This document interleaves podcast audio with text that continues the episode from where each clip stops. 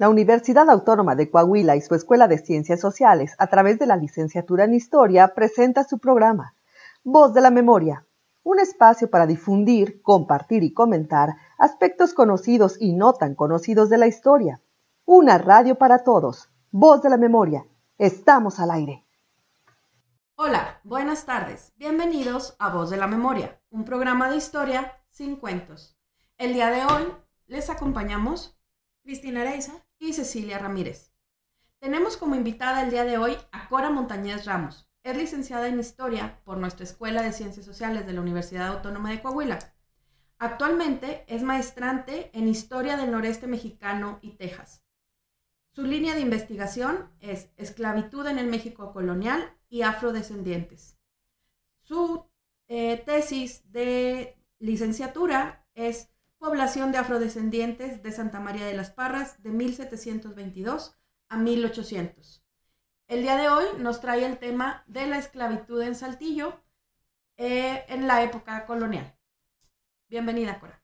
Hola, muchas gracias por la, por la invitación y por el espacio que, que, me brindan aquí en este momento. Mucho gusto. Igual, bienvenida, Cora. Este, ¿Nos puedes poner en contexto eh, sobre tu tema? ¿Qué conceptos utilizas? ¿Qué temporalidad trabajas específicamente? Sí, bueno, eh, como ya lo mencionaron, eh, comenté, hice mi tesis de licenciatura sobre la población afrodescendiente de Santa María de las Parras. De alguna manera, estos temas me han llamado mucho la atención desde, pues desde que entré a la carrera en historia, pero yo creo como a partir como de cuarto semestre, fue cuando descubrí precisamente el libro de Carlos Manuel Valdés de Esclavitudes en Saltillo y me llamó mucho la atención pensar el cómo era posible que también acá hubiera esclavos. Porque siempre se nos mencionó esta parte de que los esclavos pues estaban en las costas, que llegaron en embarcaciones y allá se quedaron, y que acá llegaron los europeos y que los indios están en el centro. Y después también el doctor Gustavo invita a que nos dé una charla al doctor Rafael Castañeda García, que actualmente es mi codirector. Y él también explica un poco sobre estos mitos que hay de que en el norte no hubo esclavitudes, pero que realmente sí las hubo. Estos temas un poco más enfocado a las cofradías de negros, pero también en cuanto a las esclavitudes. Y bueno, eh, mi director ahorita que me asignaron por parte de la escuela es el doctor Hernán Venegas, que pues como sabemos también trabaja temas de esclavitudes pero pues el de plantaciones en el Caribe. Entonces, ya teniendo yo como que estas mm, perspectivas de mis directores, lo que trabajan y lo que yo, lo poco que yo o mucho que he investigado, pues se tomó la decisión y tomé la decisión de, para mi tesis de, de maestría, realizar una investigación sobre las esclavitudes aquí en Saltillo. Como ya mencioné, este libro de Carlos Manuel, pero lo que busco con mi tesis es ampliar el tema y que se conozca más, quiénes compraban, los nombres de los compradores, quiénes vendían, cómo se movía el mercado en Saltillo, de dónde venían y tomando en cuenta que estas, la, eh, por decirlo de alguna manera, porque no hubo un auge aquí como tal, de las esclavitudes aquí en Saltillo, o más bien, donde hay mayor documentación es en el siglo XVIII. Y estos esclavos Em, son pues ya nacidos aquí en... ya no vienen de África, son, ya no vienen de África. Son descendientes de, africanos que llegaron a México a alguna otra parte. Eh, aquí he encontrado casos muy interesantes, la verdad son pequeños o son pocos, pero son muy interesantes porque, por ejemplo, en cuanto ahorita lo que menciono, que ya son nacidos, son nacidos en este territorio, encontramos que algunos se mencionan que son personas que se, le ponen en, la fuente, en el documento. Eh, venta de esclavo, de mulato esclavo, color blanco. Oh. O de ojos azules. ¿Nos puedes hablar de esto? ¿Cuáles eran las diferencias eh, entre estas castas? ¿Cómo, ¿Cuáles eran las características? ¿Cuáles había aquí en Saltillo? Y es que algo que mencionas ahorita, mulato blanco mulato de ojo de color, que puedo decir, ok, es una persona eh, de, piel morena, pero con ojos de color, ok. Pero un mulato blanco. creo que es algo que nunca está dentro de nuestro imaginario, ¿no? Te dicen mulato y piensas en alguien moreno, pero se le- ¿Blanco? o sea, decir que es blanco es... ah, Sí, son los hijos de estas mujeres esclavizadas que tuvieron relaciones con el patrón y pues son estos, eh, estos descendientes y por eso a tal generación pues ya, Ya son blancos. ya son blancos. Claro que esto, como tal yo no estoy estudiando eso, pero sí entro un poquito en, en esta En la cuestión de, gen- sí. de genéticas y la cuestión así. de genéticas, no mucho, pero, pero sí es muy interesante Claro. porque te pones, a- o sea, te rompe todo el panorama y todo el esquema de que los esclavos como tal eran esclavos porque eran negros. Y, y ese, yo, vale, entramos también en eso de que, el historiador no juzga. Solamente esclavos negros. O sea, eso es lo que pensamos. Sí, sí. Pero eso viene desde nuestra, este, desde nuestra educación, desde esta educación que recibimos de la televisión y el cine y, y las historias, ¿no? Que dicen, los esclavos son negros. Sí, precisamente por eso yo me pregunto, ¿quiénes eran esclavos? ¿Cuáles características tenían? Sí. ¿Solamente los negros eran considerados esclavos? Sí, y, también eso, que muchas veces también se nos enseñó que eran esclavos porque eran negros. Entonces, por eso también hay una nueva, mm, no tan nueva, pero se está, está teniendo mucha fuerza esta modalidad o de llamarlos ahora personas esclavizadas. Ok, ya, ya no son, no, no son negros, son No. personas esclavizadas porque pueden ser de cualquier color. Pueden ser de cualquier color y pueden tener cualquier tipo de característica. Y pueden ser hombres ma- mayores de 60 años o pueden ser niños a los que se les conoce también como mulatillos, ¿verdad? Pero que también estaban esclavizados. O pueden ser mujeres jóvenes o hombres fuertes. O pueden ser blancos de color, eh, de ojos azules y de cabello liso. O algún, por ejemplo, hay un documento aquí que menciona que tienen pasas en la cabeza, como esta... Ah, de estos chinos como muy chinos, pegados. Sí, que, que se los hacen bolita Ajá. y como una cuadrícula. Ajá, sí, sí. También se menciona que había una mujer así aquí en Saltillo. Entonces, bueno, en la villa de Saltillo. Entonces también es un conflicto en el que entra uno cuando está investigando porque dices, te enseñan a que hay que respetar la fuente.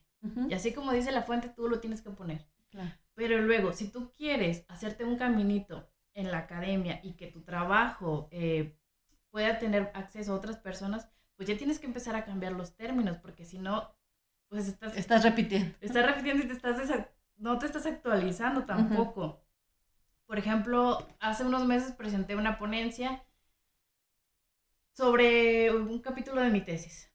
Y hubo, la verdad yo pensé que nadie me iba a, pelar mi trabajo, ni me iban a No hacer- iba a haber Sí, retroalimentación ni nada. "Ay, lo hablo, lo, lo leo y se acabó. No, o sea, se hizo el debate ahí.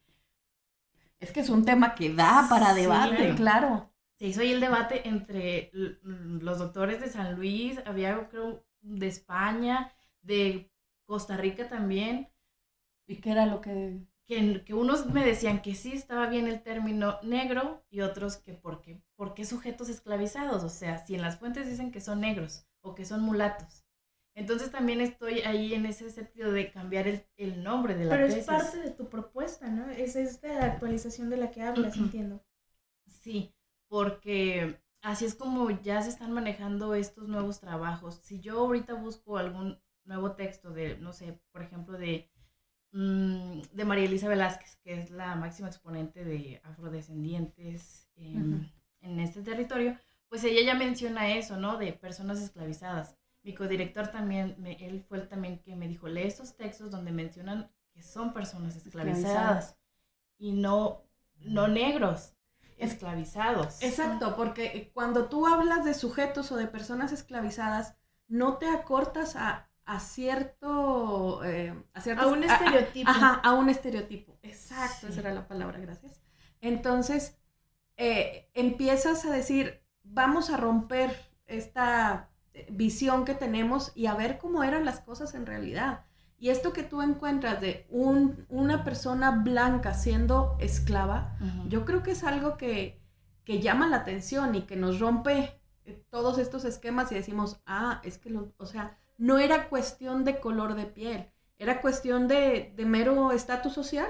O sea, ¿de dónde provenías? Sí, de, De y- linaje. y- de sí, y de condición, porque Ajá. los hijos de madres esclavizadas iban a ser hijos esclavizados.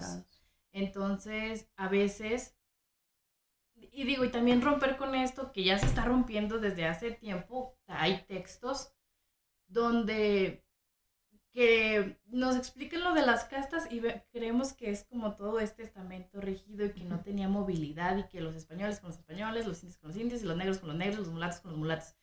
Pero no, o sea, realmente sí hay todo un movimiento porque otros textos que he leído donde se mencionan que como hombres buscaban a mujeres libres para que así sus hijos ya no fueran esclavos.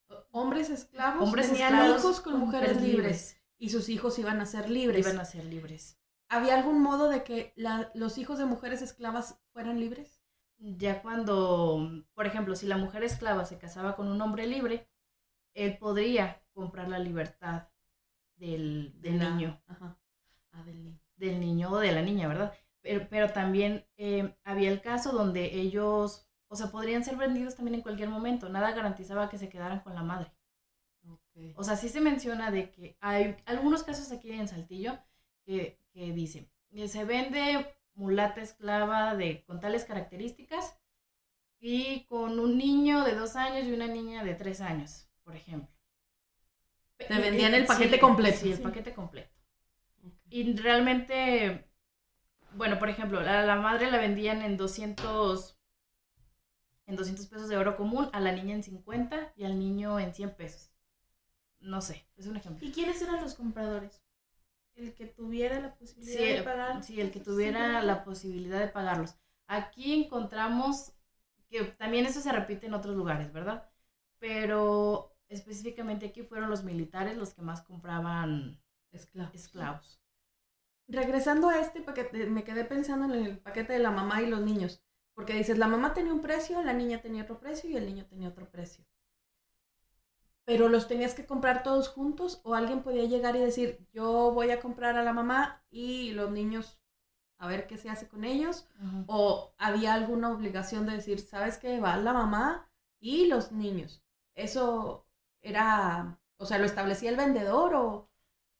Em, eso va a depender de cada caso. Ajá, ok. No podemos em, Generalizar. generalizar. generalizar que ahí te va el paquete completo y porque pues es la mamá y están chiquitos los niños, no. Ajá. Ha- Hay también un caso donde venden a una niña como para que sea la compañerita de otra niña. Obviamente de la clase alta, de Ok, Saltillo, para que sea su compañera de juegos y la, la venden a la niña, la desprenden de su mamá. Y así hay muchos casos. Hay casos donde al niño lo venden a los ocho años, quiere decir que estuvo ocho años Con, con su mamá. su mamá, después lo vendieron. Y también hay un caso donde el papá aquí compra la libertad de uno de los niños. El papá tiene un nombre muy muy este de, de- de- como de clase como o- sí, un hombre como de clase alta. Ajá. Entonces se entiende, pues obviamente, que es el papá del niño, que él es el, el que lo está comprando para quitarle la condición de la esclavitud. Ok. ¿Y, y se sabe qué pasa después de eso no o sea nada más tienes el Ajá. Lamentablemente ahorita por la situación no he podido revisar completamente los documentos. Solamente tengo las fichas que ya vienen en el libro del doctor Valdés. O sea, ese libro es muy bueno porque te da una breve explicación. Es completa. Si tú quieres decir, ¿qué pasó Saltillo? Tú lo ahí, ahí está. Y, a- y atrás tiene como que este anexo donde están todas las, fichas. de todos los documentos donde hablan de esclavos negros. Y las funciones de los esclavos. ¿Qué, qué más hacían? Sí, bueno, entonces las actividades económicas de la Villa de Saltillo pues se eh, resumían en la agricultura. Es un espacio de agricultores donde obviamente a- a- había mm, pues gente que se dedicaba a la milicia, que algunos de estos títulos eran honoríficos, algunos. Tampoco me he metido mucho en eso porque pues no es el tema. De hecho, de ahí se podría sacar otro tema, Otro muy, tema. muy extenso. Entonces, lo- las personas esclavizadas que entraban, que, que, que estaban aquí en la villa de Saltillo, es- estaban para el servicio doméstico. De hecho, encontramos más mujeres que hombres. Se entiende que los hombres estaban en el campo, que ayudaban en estas labores de la agricultura, quizás, no sé, en alguna hacienda, las rancherías pequeñas, sí, pequeñas rancherías, pequeño ganado que tenían, nada en grandes cantidades, de algunos, ¿verdad? Porque pues es un espacio pequeño. Pero también eh, todo se resume al servicio doméstico y entendemos por servicio doméstico pues hay que estar al servicio del hogar, del cuidado de los niños, porque tampoco se menciona como tal algo específico de que... Eh, de que fuera cocinera o, sí. este, no sé, niñera, costurera. Costurera, no, En el caso de los hombres, sí, si no mal no recuerdo, hay uno que se menciona que es zapatero. Ah, mira. Porque eso es más como un oficio, ¿no? Y, pero ejercía esa labor para una persona en específico. Eso es lo que tampoco sabemos. Ok. Eso que, probablemente a lo mejor sí. Y que a lo mejor para su pequeña comunidad, a lo mejor podrías decir, no sé, tal persona. O sea, estamos hablando, por ejemplo, esa es otra perspectiva que nunca la había pensado. este, bueno, sastre, zapatero, lo que pudiera ser. Pero eh, me da una perspectiva que nunca había pensado porque es y para mí un esclavo era alguien que estaba al servicio solamente de, un particular, ¿sí? Sí. Pero, por ejemplo, ahorita que me dices que, esta persona pudo ser sastre o zapatero, eh, es su ah, dueño, porque al final de cuentas era esclavo, su dueño podía ponerlo a servicio de los demás. O sea, decirle, pues, ¿sabes qué? Tú en este cuartito atiendes a todo mundo, les vas a cobrar tanto, pero ese tanto es mío, no es tuyo. O sea, e, es, otra forma de explotación, pero nunca, nunca me había puesto a pensar que podía suceder de esta manera. Podría suceder de esta manera. Realmente pues no lo podemos saber. No, no, o sea, porque no hay cómo comprobarlo. No hay cómo comprobarlo, pero pues hay muchas posibilidades. Pues sí, porque eh, estamos hablando de la época colonial. ¿cuántos zapatos podría haber tenido una persona, una familia entera, para tener un zapatero a su servicio? ¿O cuánta eh, ropa? Y, por ejemplo, si hablamos tanto de la ropa como de los zapatos, el, hecho de traer las, eh, las materias primas hasta acá para fabricarlo no era barato. Entonces, estamos hablando, o sea, eh, me, me llamó mucho la atención esto porque dices, entonces pudieran estar este, esta persona que era dueña de un esclavo lo podía poner al servicio de los demás y cobrar por ello. Es muy interesante cómo salen temas muy concretos de algo que, estás apenas como investigando, ¿no? es, ¿Cómo te va llevando? Sí. Vas saltando de un tema a otro. Eso también me hace pensar en cómo vivían los esclavos. ¿Vivían ellos en sus comunidades o cómo es que atendía a una comunidad? o vivían en, la casa de, sus dueños. dueños. Aquí se entiende que vivían en la casa de los, de los dueños. No hay como, no sucede como en estas grandes plantaciones de azúcar o de tabaco o de algodón en, en lo que es en Estados Estados Unidos Mm, que vivieran aparte ellos en sus comunidades, acá en sus casitas y que solamente entre ellos tuvieran este, estas eh, relaciones sociales. No, acá se entiende que vivían en la casa de los, de los dueños, ¿no? Ahí estaban y, ya los acompañaban. Más que nada la esclavitud en Saltillo es por cuestiones em, de prestigio. Ah, para mantener para mantener cierto estatus social, cierto nivel. Por ejemplo, también otra cosa que, ahorita me quedé pensando, eh, porque decías, la mayoría de, los esclavos en Saltillo eran para el servicio doméstico.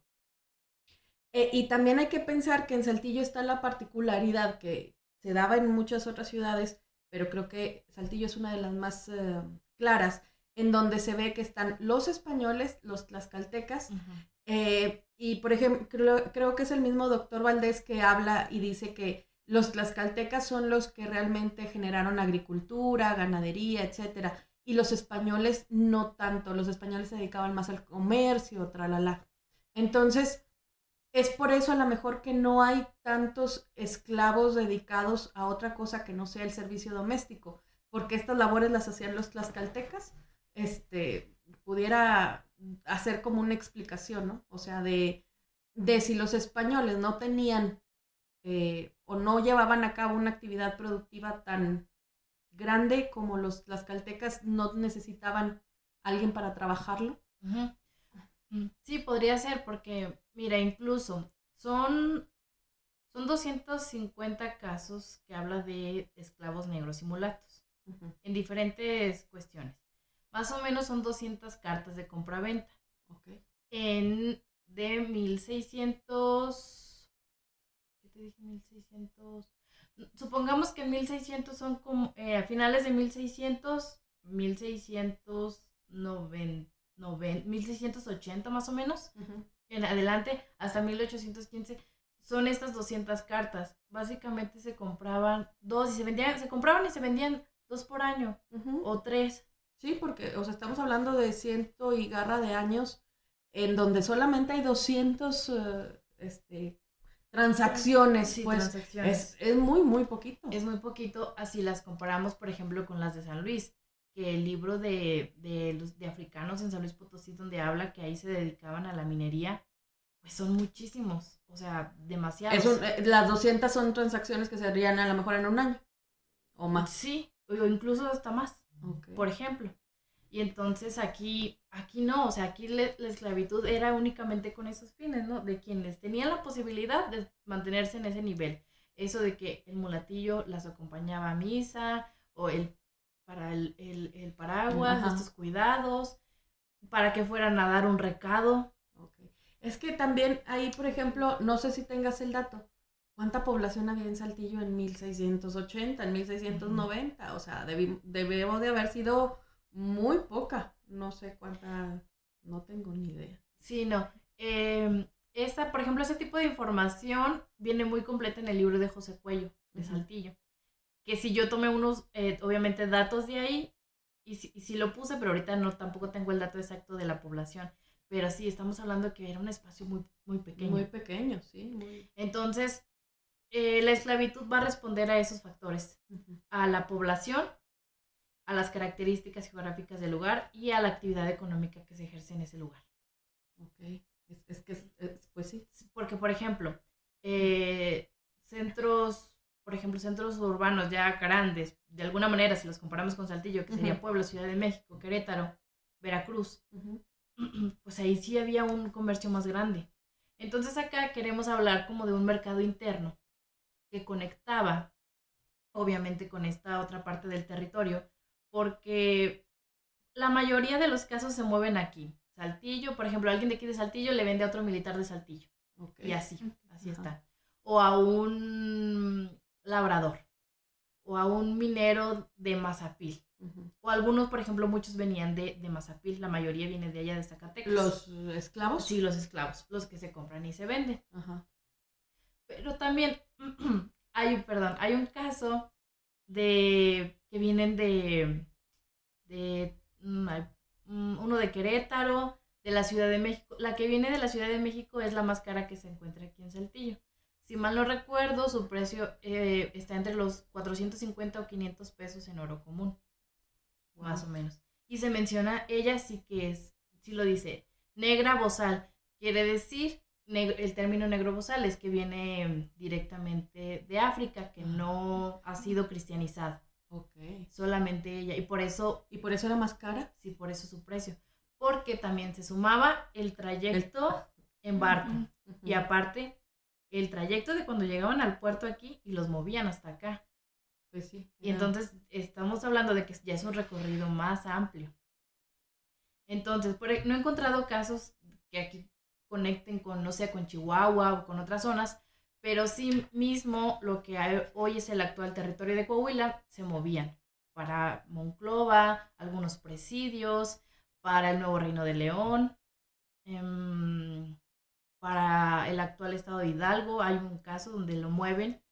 ¿Y, y pudiste, o, o, tú crees que se podría identificar que a, eh, a, las personas que se dedicaban a este comercio, o sea, si había una persona o un grupo de personas dedicadas a comerciar esclavos o eran cuestiones como muy puntuales, o sea, de, ah, pues es que fulanito de tal fue a la Ciudad de México y entonces se trajo dos y pues él nada más necesitaba uno y revendió otro, o sea, como cosas muy puntuales o si había gente que decía, voy a comprar un lote de esclavos en San Luis o en Zacatecas o, y lo traigo a Saltillo y el Saltillo lo distribuyo.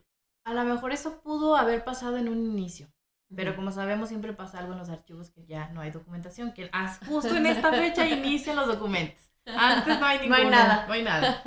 Que a lo mejor sí, pero yo creo que todos estos, la mayoría que pertenecen al siglo XVIII, sí eran cosas como muy puntuales de que, ay, me lo vendió fulanita, lo compré, fui, me lo traje.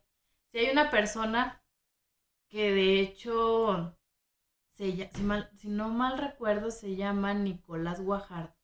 Entonces, él y sus hijos, como que él, él los esclavos que tuvo se los heredó a los hijos. A él sí lo investigué un poquito, no mucho, el que lo investiga más por su tema de tesis, porque resulta que este hombre también era protector de indios, es el compañero Celso.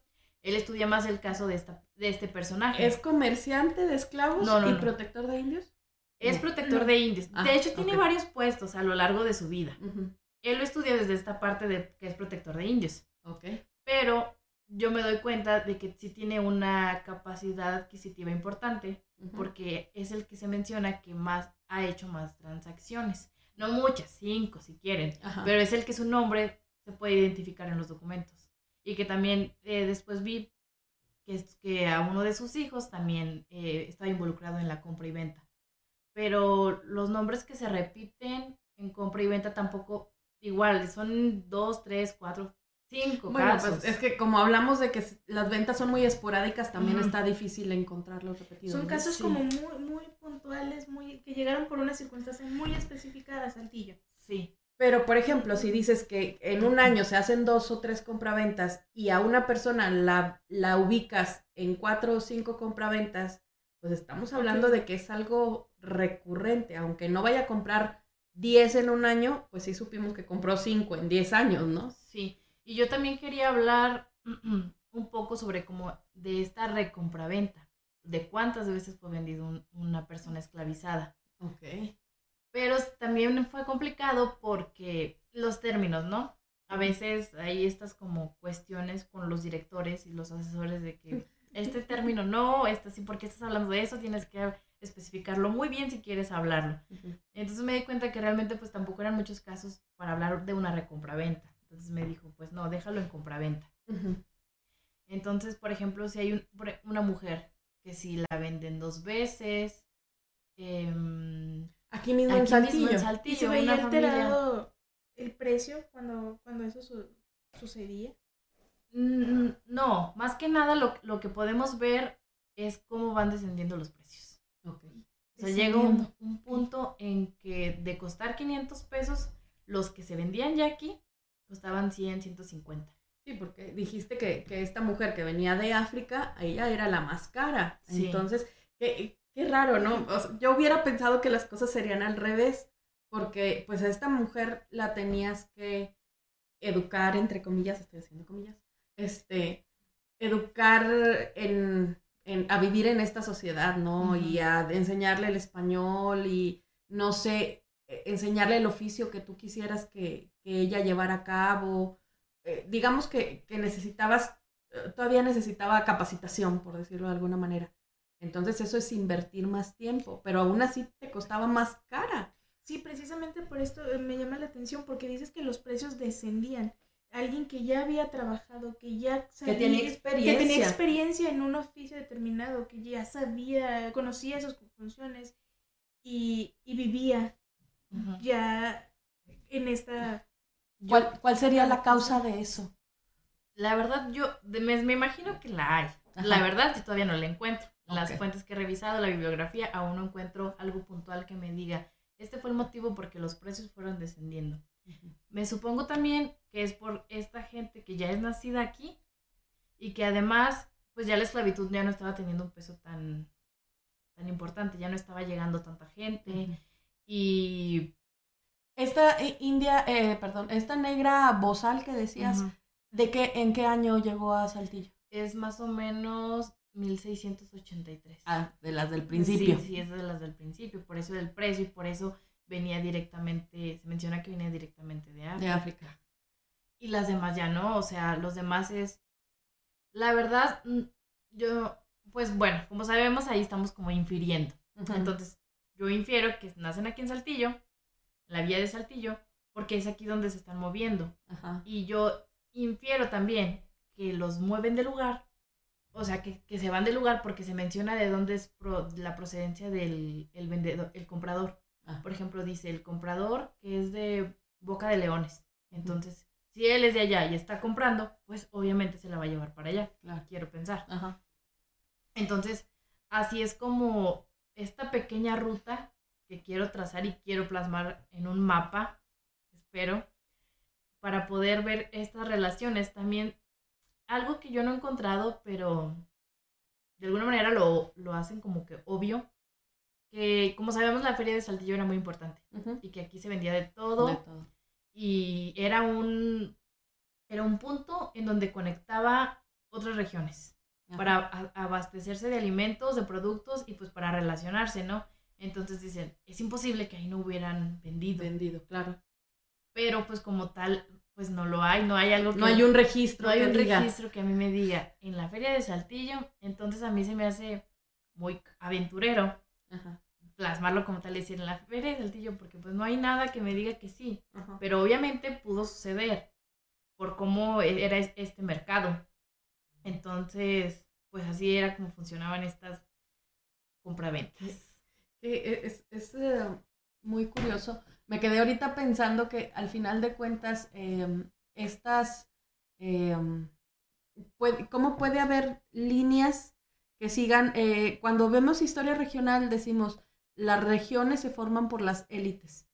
Entonces, a final de cuentas, estos esclavos siguen las mismas eh, rutas o los mismos lineamientos de las conexiones de las élites. O sea, yo te vendo a ti, fulanito de tal, de no sé dónde, porque yo te conozco y etcétera. Entonces yo sigo esta misma ruta de, de este esclavo. O sea, como que los esclavos se movían igual a la par que las élites. Es, es algo que me... ¿Ha- ¿Has podido seguirle la pista a uno de estos casos? Es decir, ¿hay algún registro que te diga qué pasó con estos esclavos? ¿Cómo, cómo fue su vida? Pero, ¿qué te parece si me respondes cuando regresemos a Voz de la Memoria? Porque es momento de hacer una pausa.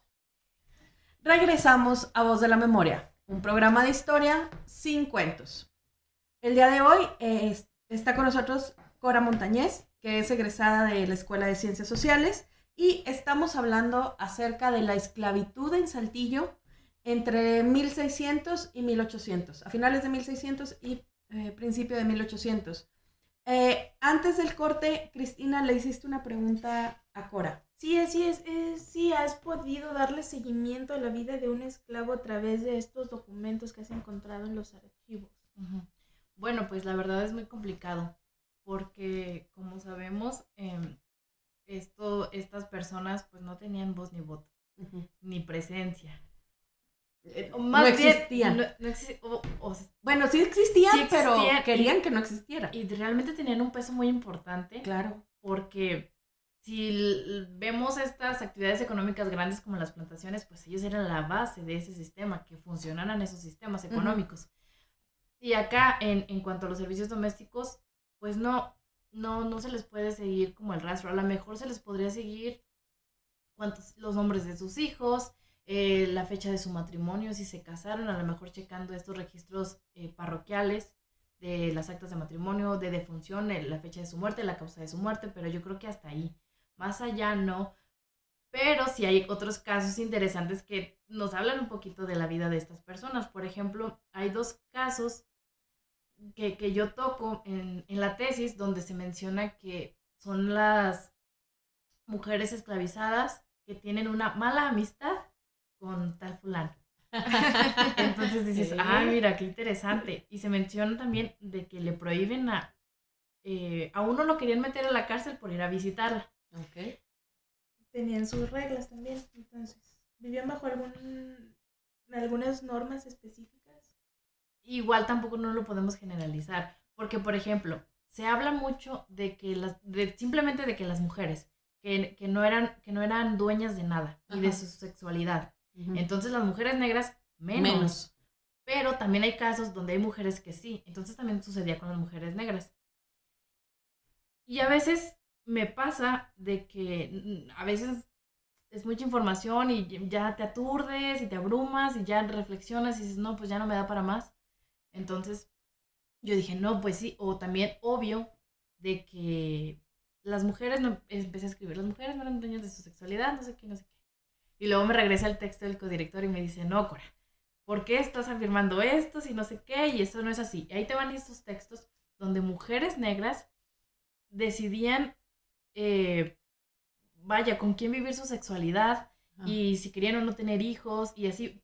Casos Pero son casos, exactos. O sea, es, son casos. es a lo que iba. O sea, son cosas como muy específicas. Sí. Porque no creo que todas las mujeres, o sea, si las mujeres en general, como tú lo, lo, dices, no tenían esta em, propiedad de ellas mismas, pues yo supongo que las mujeres negras muchísimo menos. Pero, por ejemplo, ahí, eh, algo que, que, no sé si, si, tengas algún dato o hayas encontrado algo. Eh, en el programa pasado, eh, la maestra Lupita nos hablaba acerca de, de la prostitución y dice, he encontrado dos notitas escritas a puño y letra de una prostituta dejándole un recado a X persona, al presidente municipal. Entonces dice, eso me habla de que sabían leer y escribir. En el caso de las mujeres negras de estas temporalidades, ¿has encontrado algo que pudieran haber escrito ellas? No. Que es que ahorita me quedé pensando, ¿sabrían leer y escribir? No, o sea, muy probablemente no muy probablemente no. Entonces, ¿cómo podrían dejar esa huella o esa trascendencia de, decir, pues yo soy así o viví así o... Y, en el caso de, lo que te decía tu codirector de, mira, Cora, esta mujer así, ya sea, ¿cómo es que se dan cuenta de que ella vivía de esa manera? Bueno, esos, em, esos casos, pues se pueden ver como que ahora sí que en las grandes ciudades. Ah. Son casos de la Ciudad de México, de... Mm, creo que también había unos casos para... Ay. Mm, bueno, un lugar. Un lugar que está por, ahí, y por ahí existe. De eso sí estamos ciertos, existe, pero en algún lugar de, de algún lado. Es que estoy recordando al autor y me, si no mal recuerdo, ella es que hace algo para Chile. Ah, ok. Entonces, más o menos, eh, es donde se puede ver esto. Y... Pero ¿cómo llegan a, esta, a estas conclusiones de que estas mujeres eran dueñas de su sexualidad y de decidían con quién estar? ¿Es porque estas mujeres dejaron algo escrito o, o alguien escribió sobre ellas o...? Pues mira, lo que se menciona, al menos en ese, en ese texto que leí, que hace referencia más que nada también a los partos. Ah. Que como que había un, me supongo, o que eh, estas mujeres, pues, como sabían que, era un problema, ¿no? Como que tener el niño, entonces se escondían, daban a luz y lo, lo regalaban como estos hijos ilegítimos que encontramos ah, también. Y que ya después por el fenotipo, él escribía, pues mulato, eh, o así, o esclavo, no sé, por ejemplo. Pero, pero como tal, eh, es, ese libro, digo, perdón, como tal, no se menciona... No.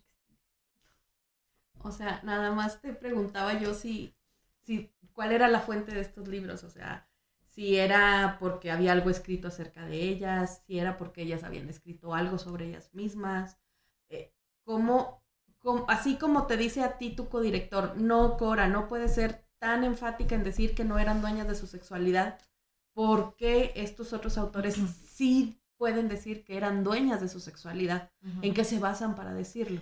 Sí, bueno, me supongo que también debieron haber encontrado algún caso, algún documento donde se hable de ellas así específicamente pero igual no se menciona, si viene la fuente, pero no se menciona específicamente qué dice el documento. Ya sería nuestro trabajo ir a consultarlo y ver lo que dicen, porque también es la interpretación del, del historiador, o de la historiadora en este caso. E, e, eso es lo que, a, lo que quería ir yo, a la interpretación, a decir, entonces, eh, si ellas no podían escribir nada o era muy difícil que escribieran algo de puño y letra porque muy probablemente no sabían leer y escribir, ¿cómo podemos afirmar o no afirmar algo? Es, ah, es a, partir de la interpretación. Y pues tú estás interpretando que no eran dueñas de su sexualidad debido a, cómo se vivía, ¿no? Y, yo creo que, que algo que te puede ayudar a reafirmar eso, es decir, pues ni siquiera eran dueñas de, su vida. O sea, eh, si, ¿qué pasaba si, por ejemplo, no sé si en Saltillo se daba o no eh, esto del derecho de, ¿cómo se llama? El derecho de preñada, creo es, que es cuando, em, cuando una mujer que pertenece, que es esclava de alguien, el patrón podía eh, estar con ella o tener relaciones sexuales con ella antes que el marido. Si ellos o sea, si ella se llegaba a casar, ella podía, e, el dueño podía tener relaciones sexuales antes que el marido. Y está también el hecho de, por ejemplo, esta eh, esclava blanca que decías, pues ¿por qué nació blanca? O sea, porque hubo un, una cantidad de, gente que se, em, que, se que se relacionaban y pues a la larga ella salió blanca. Entonces, ¿cuántas de estas mujeres negras que se relacionaron con hombres blancos lo hicieron de manera voluntaria? ¿Y cuántas fueron forzadas a eso? Sí. Creo que, eso también nos daría una base de decir, pues no, no eran dueñas de su sexualidad, porque hay, una, hay una esclava blanca. O me estás diciendo que todas estas mujeres que se relacionaron con hombres blancos los hicieron de manera voluntaria. Y aparte, también está el, el este imaginario de estas mujeres negras sensuales, provocadoras, que se iban y se metían con estos hombres. Entonces, esa es la, la, contraparte. Y también que uno interpreta e infiere por decir, estas mujeres que estaban en mala amistad, podemos sobreentender que la mala amistad significa que tenía una relación claro. a escondidas con un, con un hombre que no estaba aprobada por el patrón. Exacto. Entonces, pues eh, eh, la molestia del patrón es ¿por qué estás, te estás relacionando con, él sin mi consentimiento. exacto. Exacto. Eh, sí, ahí se abre otra, otro tema. O sea, y, las esclavitudes tienen muchas, mucho. Bueno, es que, pues es que eran, primero, son vidas que no se han estudiado. Por eso creo que hay tanto que estudiar. Y, y segundo, pues, al mismo tiempo de de vivir de una manera y de otra, de decir, sabes que aunque siempre fueran esclavos, decir, bueno, pues yo trabajaba para el patrón fulanito y luego trabajé para el patrón manganito o para el dueño manganito o perenganito. Ahí también vas cambiando de, vida y luego, ¿para qué fueron utilizadas? Eh, ¿Qué pasó en su vida en ese inter? El hecho de decir, bueno, pues es que tuvo relaciones con el patrón y tuvo hijos, los vendieron, no los vendieron. Es un universo al que muy pocas veces nos asomamos. A mí me hizo mucho ruido algo que mencionaste hace un momento, y disculpa que me regrese, eh, sobre esta... Los esclavos estaban, las personas esclavizadas estaban, pero hacían como que no estaban, este, no tenían una interacción social más que con, con sus dueños, imagino. O, o, por lo menos eso es lo que se piensa, precisamente porque no hay un registro. Eh, lo mismo que mencionas decir ahora, no son vidas que han sido estudiadas. Ellos, ¿qué calidad tenían ante las autoridades? ¿Eran registrados como ciudadanos, por ejemplo?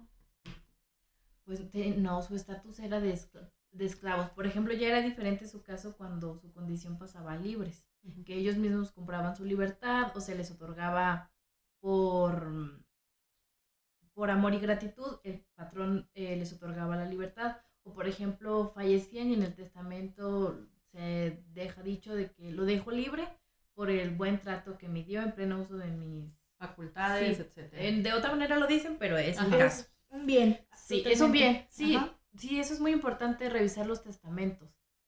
Porque ahí están. O, sea, los, como cualquier otro objeto de la casa, ¿no? Sí, porque, por ejemplo, yo ahorita digo, les digo y comentamos, solamente son esas transacciones, sí, pero ¿cuántos más había?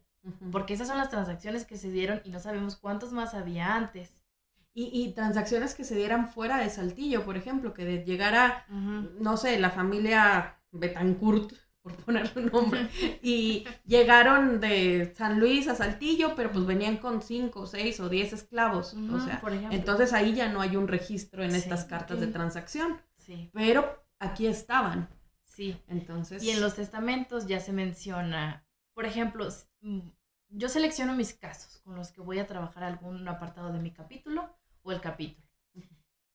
Y después, como quiera, los vuelvo a revisar todos para ver si no se me escapó alguno. Y luego ya veo, ah, este testamento lo tengo que agregar al capítulo 2 porque ahí yo hablo de Nicolás Guajardo y Nicolás Guajardo se menciona en su testamento que aparte de las transacciones que, que hizo, él tuvo eh, cinco esclavos más que no se mencionan en las o sea, tienes, sí hay manera de identificar. Eh, Los esclavos tenían un nombre. Sí, yo tengo una base de datos Ujú, que también está en el libro de Carlos Manuel, ajá. pero yo la hice de otra manera porque yo, po- yo puse el año, el nombre del esclavo, la edad, el sexo, el, el- las características físicas, la calidad, por ejemplo.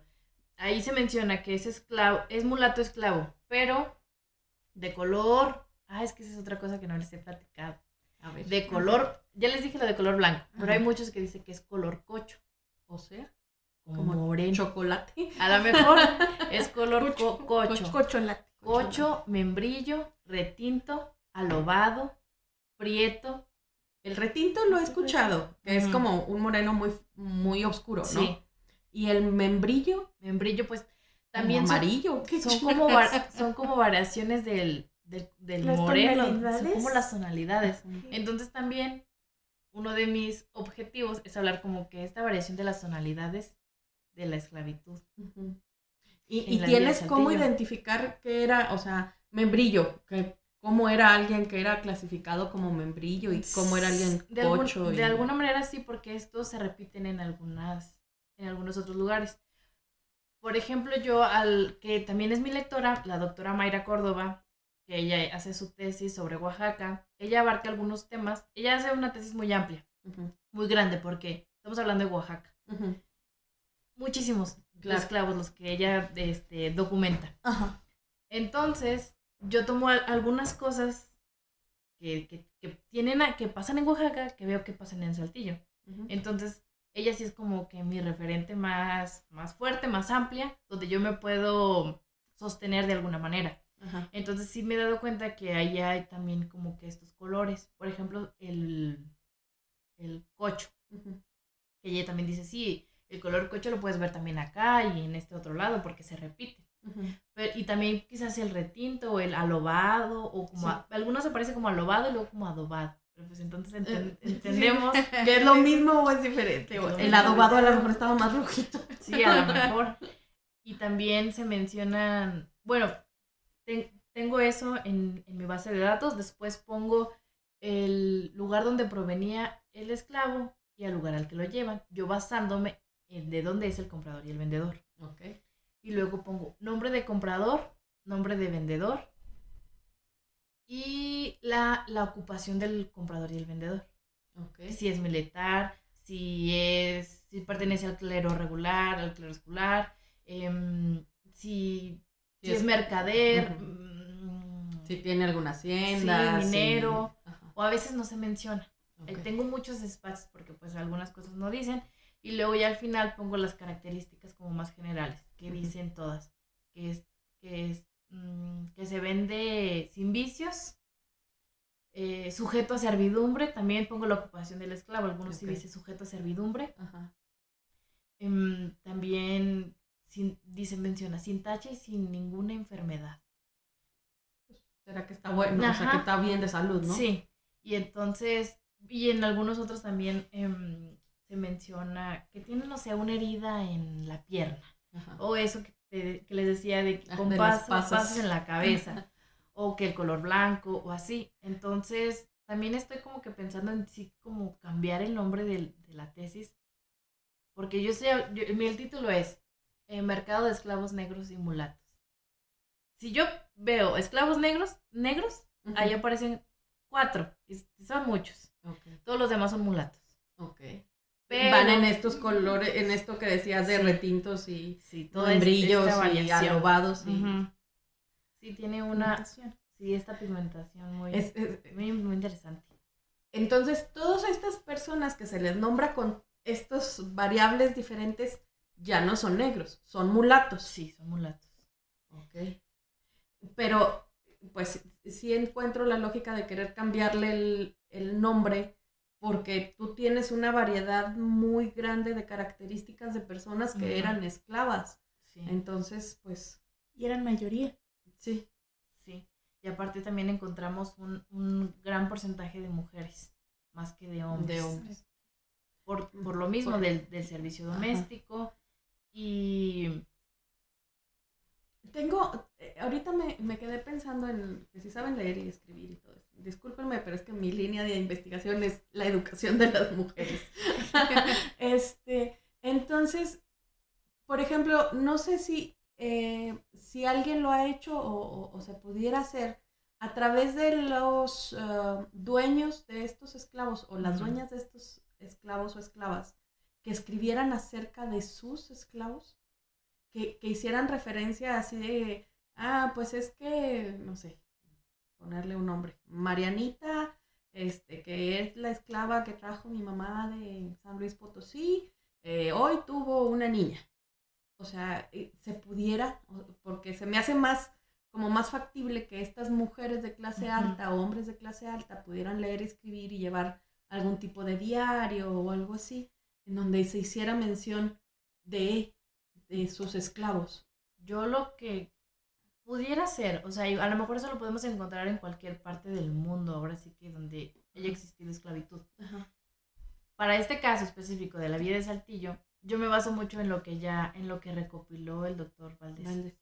Entonces, en, en esas cartas, yo, yo pienso, y, y respondiendo a tu pregunta, si hubiera algo que mencionaran a, a esclavos o mujeres esclavas en, un- en la vida cotidiana, o sea, a lo mejor él lo hubiera integrado dentro de este anexo. Pero como no, no vienen, me supongo que como que también en el archivo, a lo mejor habría que buscar también, porque ahí en el archivo es de los esclavos negros. Es esto, nada más. Nada más. Muy, muy general, ¿no? Además. Sí, muy general, y esto es lo que hay. Sí, pero- también uno no puede ir a chutarse todos los documentos del Sí, archivo. sí, no. por- se supone que por eso se clasifican. Se entonces, clasifican. se supone que eso es lo que hay. Vamos a creer a las Vamos a creer. personas que trabajan en el archivo municipal de hicieron Saltillo. la catalogación de él. Sí. No nos vamos a meter en Honduras. Eh, Hay otra cosa de la que no nos has hablado, Cora.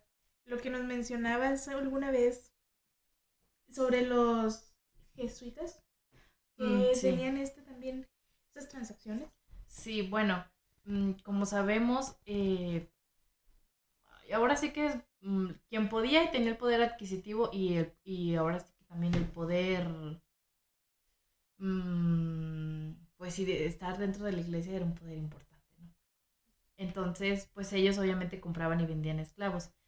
Para lo que ahora es el actual Parras, en ese momento se llamaba Santa María de las Parras, el colegio jesuita de ese lugar de Parras, pues también hacía sus transacciones y compraba y vendía su- sujetos o personas esclavizadas. Hay tres casos donde vende tres varones para Saltillo. No dice por qué, pero sí el precio. Mm, Más o menos entre 300 y 250 pesos de oro común es en, en lo que los vende. Pero pues no se dice em, por qué, si necesitaban el dinero o porque ya tenían muchos o porque es de alguien de que ándale, véndemelo, es que él me Ajá. sirve. No, no se sabe eso. Ahorita que mencionas los precios, te iba a, a comentar desde que mencionaste a, a la negra bozal Bozal. que costó 500 pesos. ¿Podrías darnos una referencia de qué costaba 500 pesos en esa época? Ah, Como sí. para decir, pues porque para mí 500 pesos en oro ahorita, pues digo, ¿qué, qué es? No, no, trato de, de figurarme, pero ¿qué, ¿qué podría costar 500 pesos en oro en, en- en esa época? Sí. De hecho, el, el compañero eh, Celso Carrillo, él me, me pasó una lista de precios del año 1730 del soldado Nicolás Carrillo. Entonces, esta lista es muy interesante porque a partir de esos precios, pues yo pude, yo pude hacer alguna comparación. Por ejemplo, em, yo me basé mucho en, la, en, lo que costaban los caballos. Por ejemplo, los caballos tenían un precio aproximado 8 pesos. ¿Un caballo? 8 pesos. Un caballo valía 8 pesos. Entonces, imagínate, yo, yo pongo ahí en la tesis que aproximadamente se podían comprar cerca de treinta y tantos caballos. Ajá. Más o menos.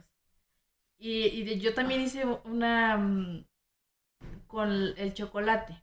Porque, por ejemplo, una libra de chocolate costaba, bueno, por ejemplo aquí, dos calzones de mujer, dos libras de chocolate y una libra de azúcar por tres pesos. Es como la cuenta que tenía este capitán de las cosas que de compraba. lo que compraba. Sí. Pero nos da, o sea, el hecho de que un caballo costara 8 pesos, te dice más o menos de, del super valor que tenía un, esclavo. Sí, una libra de chocolate costaba un peso.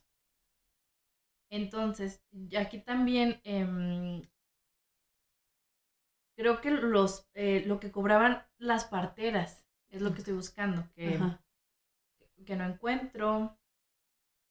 Pero también, más o menos, bueno, ese sí recuerdo el dato, más o menos se podían pagar seis partos con el...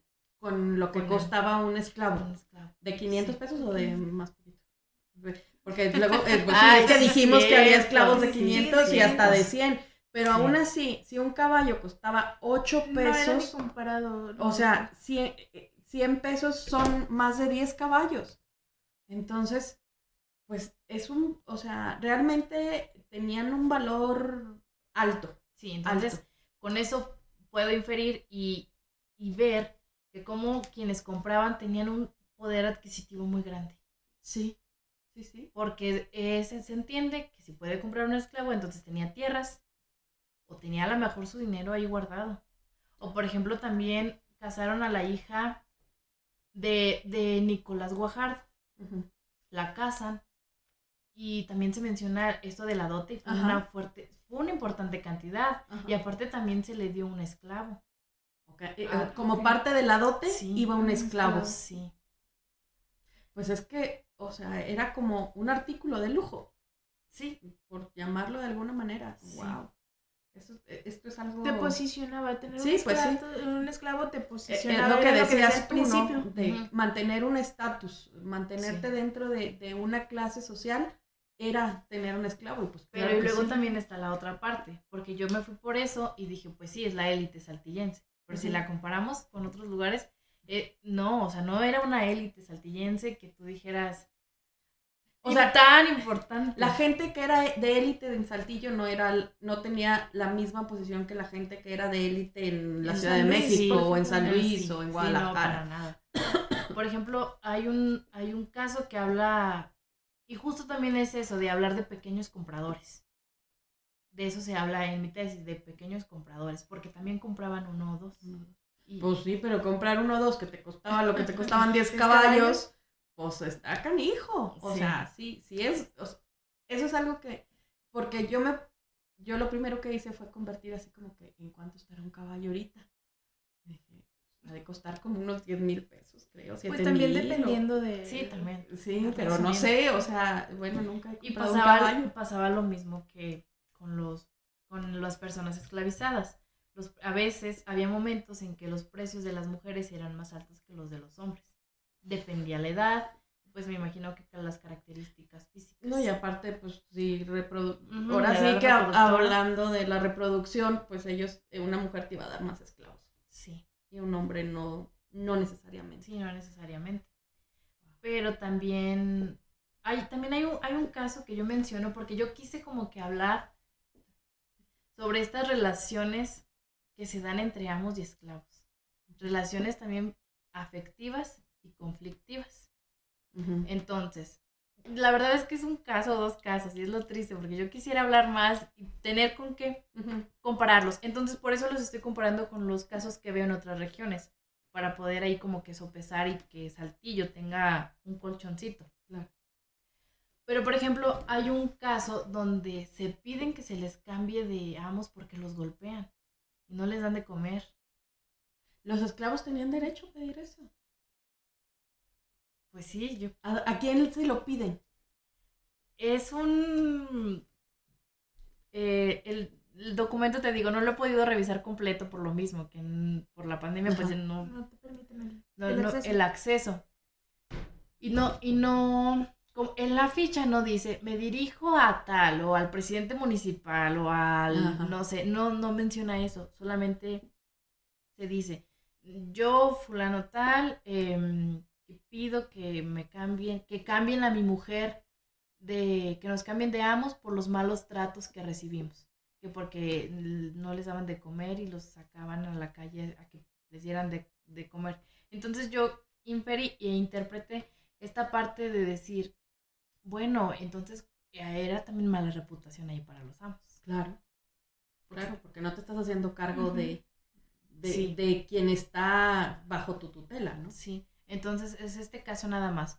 Otro que no tenía la mm, que había perdido la vista, también mencionan que lo golpeaban mucho. Y luego también hay otros casos on- donde se dice que, que, em, que por buena, por buen servicio, cuando muera, le voy a dar la libertad, o Mm. como que esa, es muy importante como que este tipo de relaciones y al final de cuentas, como me preguntaban hace unos momentos, no se pueden rastrear más allá porque no hay la documentación, pero entendemos cómo nos relaciona cómo- y también cómo nos relacionamos ahorita, que podemos entender que hay gente con la que tenemos conflictos y gente con la que Con la que te llevas bien. Sí, ¿no? Claro. entonces pues sucede lo mismo. A veces aquí pasa que el jefe nomás no y te hace la vida de cuadritos, pues allá también, o sea, Claro. en casos que los golpeaban, los maltrataban, no les daban de comer. Y así. También hay un caso muy padre que me gusta mucho, es sobre que una mujer le dice, una mulata le avienta como que una mazorca a una española y le dice, "Ne- perra española desvergonzada, algo así. Porque, ¿Por qué se pelea? No sé, pero a lo mejor ya la tenía harta. Y, Pues y sí. la golpea y le dio unas buenas cachetadas. Pero no, ¿Y qué le pasó? Pues se le, mm, la española exigía que le dieran como que, o sea, que le todo el castigo. castigo de la ley por la falta que había cometido. ¿Y? Pues ya nada, o sea, Ya lo ay, supimos. Ya lo supimos. Se fue la luz antes de que se acabara la novela. Sí, Sí. Bueno, Cora, te agradecemos mucho que hayas estado hoy con nosotros, que nos hayas traído este tema tan interesante y tan lleno de, de cositas a las que les puede uno escarbar y, y ir sacando más. Ir siguiendo un hilo. Ujú. Muchos hilos. Muchos muchos hilos hilos. conductores. eh. Sí, Sí. pues, pues nada, yo les agradezco mucho el espacio para poder, pues, divulgar los temas, que se sepa lo que estamos estudiando acá en el norte.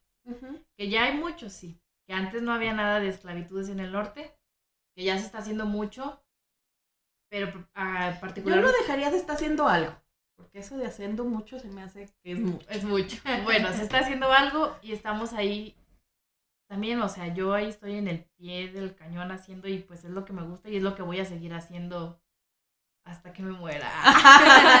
Muchas gracias. ¿no? Lo mismo, Cora, muchísimas gracias por eh, aceptar esta, Invitación. esta invitación y ojalá que no sea la única vez que nos sigas contando de tus hallazgos porque se quedó bien bueno Sí, este la- chisme de la española. estuvo muy bueno. Ojalá y nos encontremos la hoja que sigue. Sí. Por favor.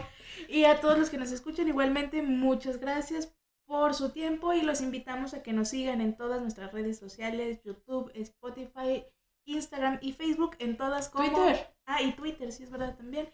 En todas como Voz de la Memoria. Gracias, hasta luego. La Escuela de Ciencias Sociales presentó Voz de la Memoria,